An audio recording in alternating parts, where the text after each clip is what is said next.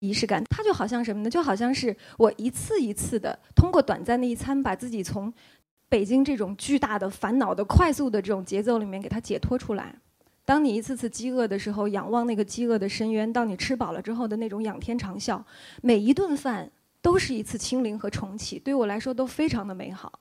我们去旅行是为了要离开，但是更多的时候，我觉得我们旅行是为了要回来，不是说回到原地，而是说我们去找回那个内心里面曾经很踏实、很笃定、很从容的那个自己。不管是人间滋味还是人间烟火，都会有一个最合适，让我们在一次次饥饿的深渊和一次次饱足的仰天长叹里，在一次次旅行的轮转里，渐渐趋于圆满。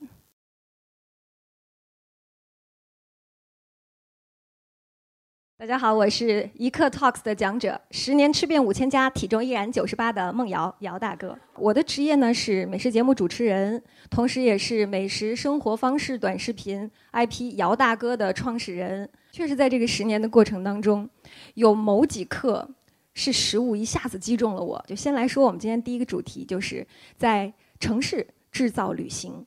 如果说把我十年在北京。探店、探访美食的这个经历，做成一次次的美食漂流的话，我走了多远呢？哇哦！你想想，北京作为一个世界著名的美食之都，我们在北京可以吃到法国、吃到美国、吃到意大利、日本、泰国这些著名的名店，连特别冷门的都会吃到啊！前两天我一个朋友约我去吃秘鲁菜，居然在北京也有捷克菜，北京也会有。所以呢，在这里我们能够享受到一种城市漂流、美食旅行。像我之前的家就住在呃怡迪港的周围，所以我就经常会到这个东隅酒店来健身。每次结束，我最享受的是什么？就是走到隔壁的那个牛排店。去吃一大块牛排，因为教练说了，我的问题不是减肥，是增肌。OK，好，那就去吃牛排。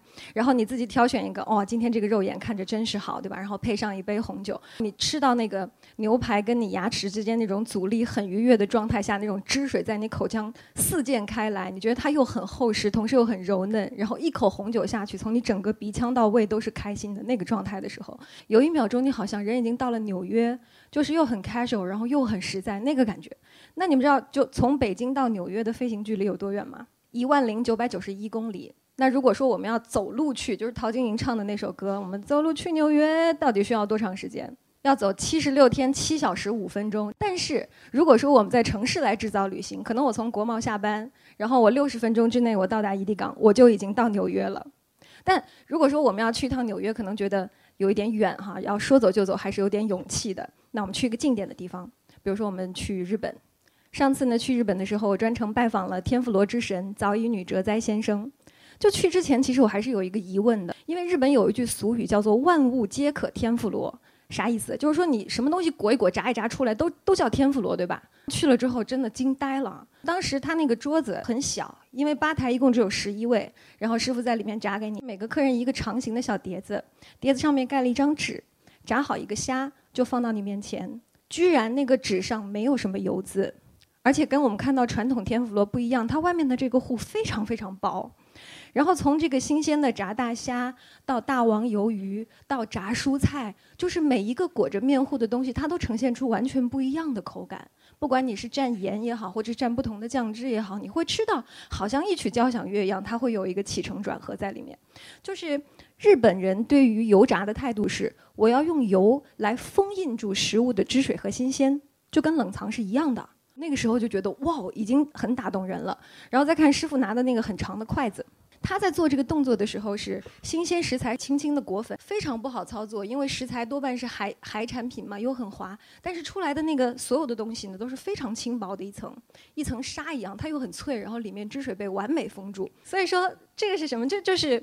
人家经常说的要制造仪式感啊，女生很喜欢仪式感，这个就是一个仪式感。它就好像什么呢？就好像是我一次一次的通过短暂的一餐，把自己从北京这种巨大的烦恼的快速的这种节奏里面给它解脱出来。当你一次次饥饿的时候，仰望那个饥饿的深渊；当你吃饱了之后的那种仰天长啸，每一顿饭都是一次清零和重启，对我来说都非常的美好。我再跟大家分享一个。就是我从不会吃到突然有一天，就好像那个开关被打开，觉得很妙的一个食物。我们一起从北京去趟意大利，来看看这家店，是我非常喜欢的一个意大利大厨，叫 Anello。有一次我去他店里面吃到了一个他做的风味扁面包，这个名字特别不起眼啊，你一听呢就可能不会点，但是一尝真的就是惊艳的感觉，就是这个。这个风味扁面包，它最上面这一层呢是黑松露，云南的黑松露，云南是我家乡啊，每年的五月到九月，在香格里拉。马尾松的那个森林底下，它藏在那个松树的根根下面。我当时一开始就特别不理解，我为什么会有人喜欢它。但是吃到这个面包的时候，我就瞬间明白了。它在上面擦完的这个黑松露，你尝的时候会同时有一种很沉浮和很清新的味道。就是第一秒好像是春天刚破土的青草味，但是瞬间它又好像是一块百年陈木那种已经老旧了的气息啊，就很神奇。我觉得松露可以叫做所有食物的香水。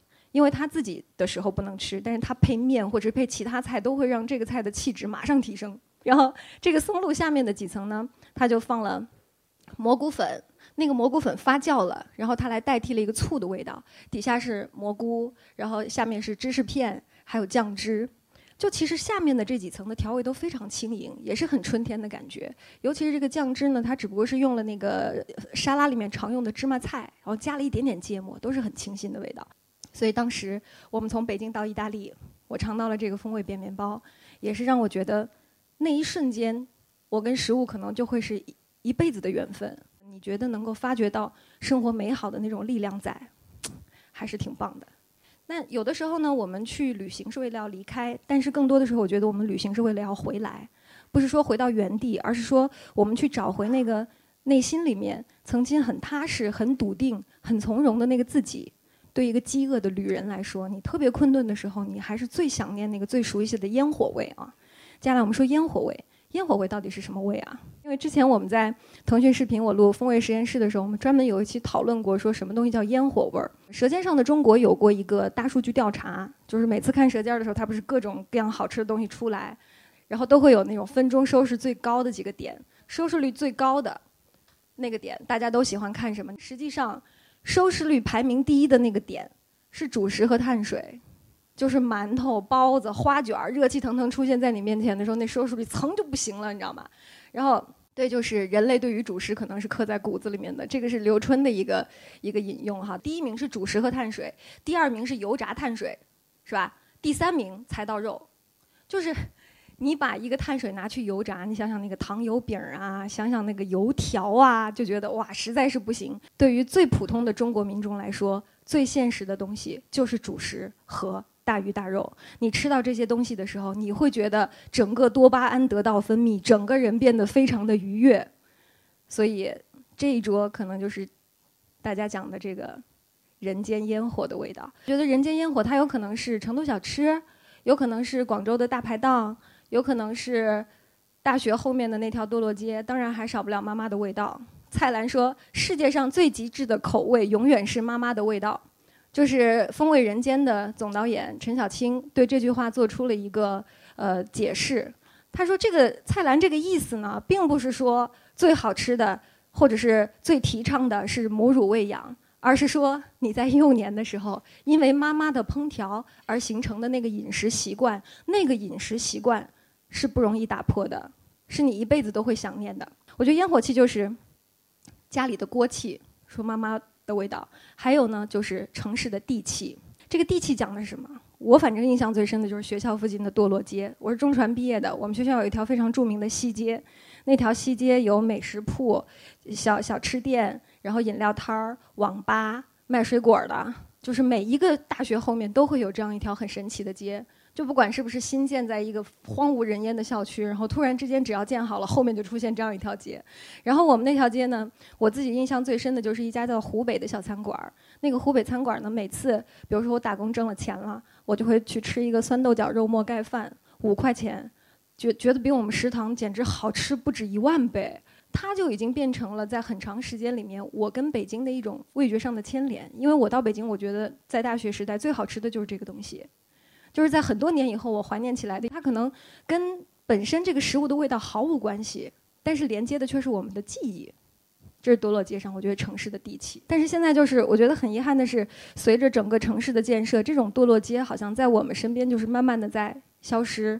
以前我们觉得走到哪里，好像你能拐进一条后巷就能够爽爽快快的吃一顿、喝个小啤酒，好像现在都很难了。但是令我觉得很欣慰的是，依然有像怡迪港这样的在城市里面漂流的这种岛屿。我们还可以在这里找到跟朋友聚会的地方，同时能够享受人间之味和人间烟火。我是怡迪港的资深老粉丝，刚刚一说今天怡迪港生日都已经七年了，我自己觉得哇，时光飞逝。当时那个我记得试营业的时候，我就已经来探过一圈了，然后所有怡迪港从上到下。的餐厅都吃过，仙巴是开业第一年，我跟我姐妹淘共度圣诞节的地方，所以来到这就是满满的回忆，过过去与今天与未来都在这儿了。我做了十年美食节目，我最怕人家问我这句话，就什么东西最好吃？